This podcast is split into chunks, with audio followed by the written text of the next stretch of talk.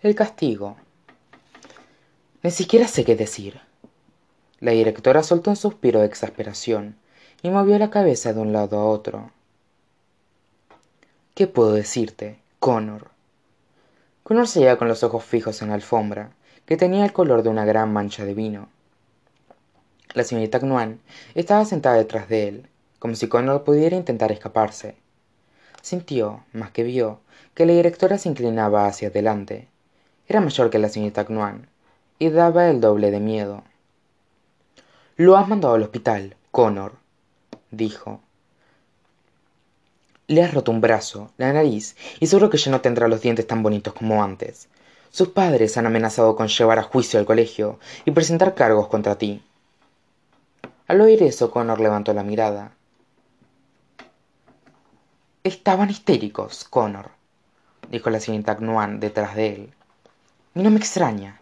Les expliqué lo que había estado pasando que estaba acosándote y que tu situación era especial.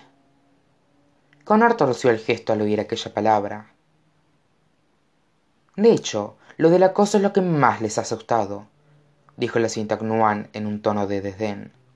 Al parecer es difícil que te acepten en una universidad si te han acusado por acoso en el colegio. Por esa no es la cuestión dijo la directora levantando tanto la voz que connor y la señorita knoan dieron un bote. Es que ni siquiera entiendo lo que pasó realmente.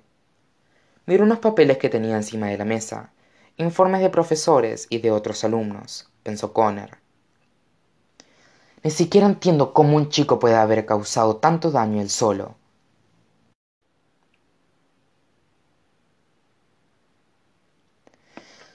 Connor había sentido lo que el monstruo le estaba haciendo a harry lo que había sentido en sus propias manos.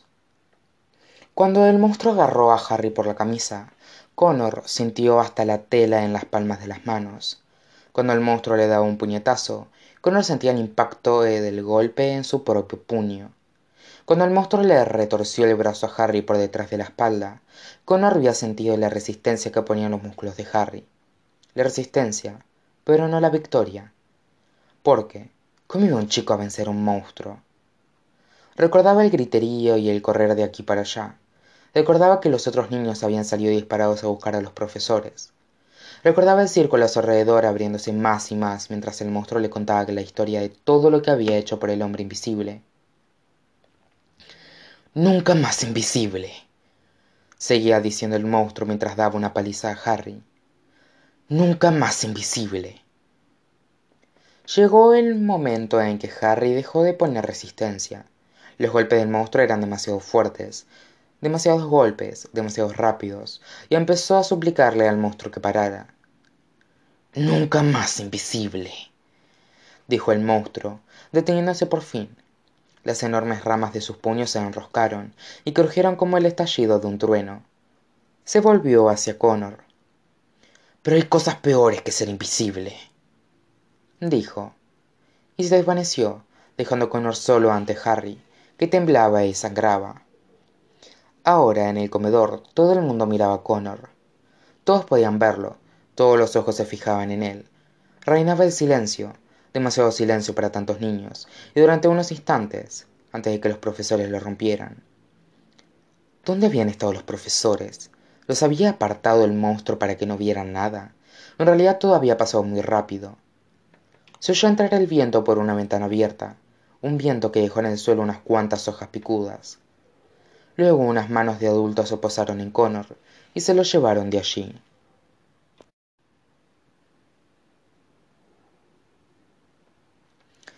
Qué puedes decir en tu defensa preguntó la directora. Connor se encogió de hombros. Me va a hacer falta más que eso dijo ella. Lo dejaste gravemente herido.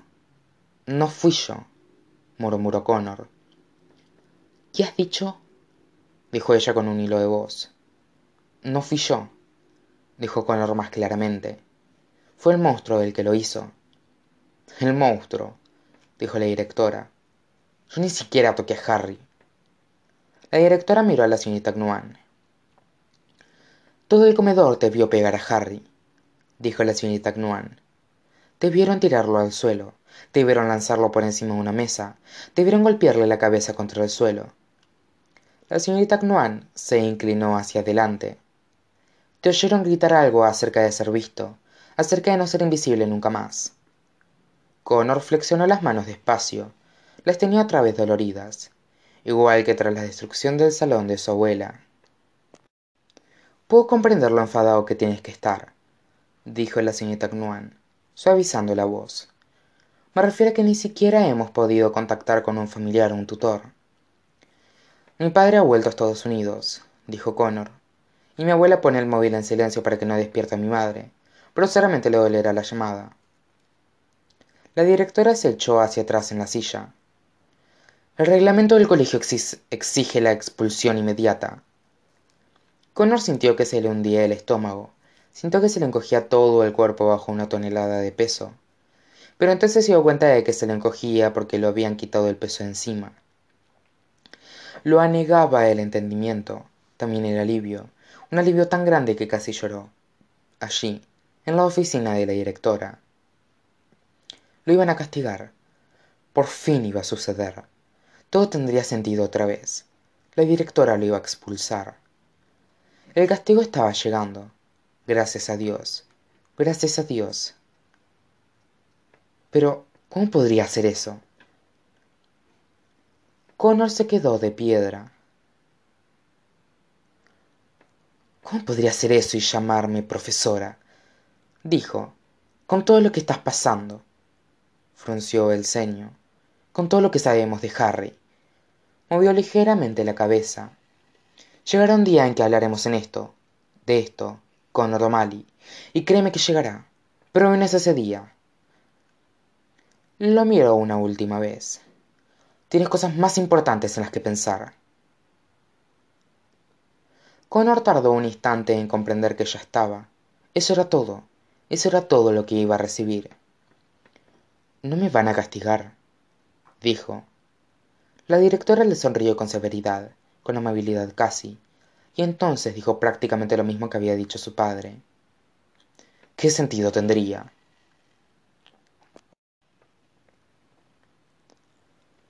la señorita Knuan lo llevó de vuelta a clase. Los dos alumnos con los que se cruzaron en el pasillo se pegaron a la pared para dejarlo pasar.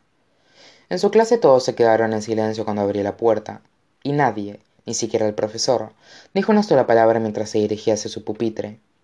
Lily en el pupitre al lado lo miró como si fuera a decir algo pero no lo dijo. Nadie le dirigió la palabra en todo el día.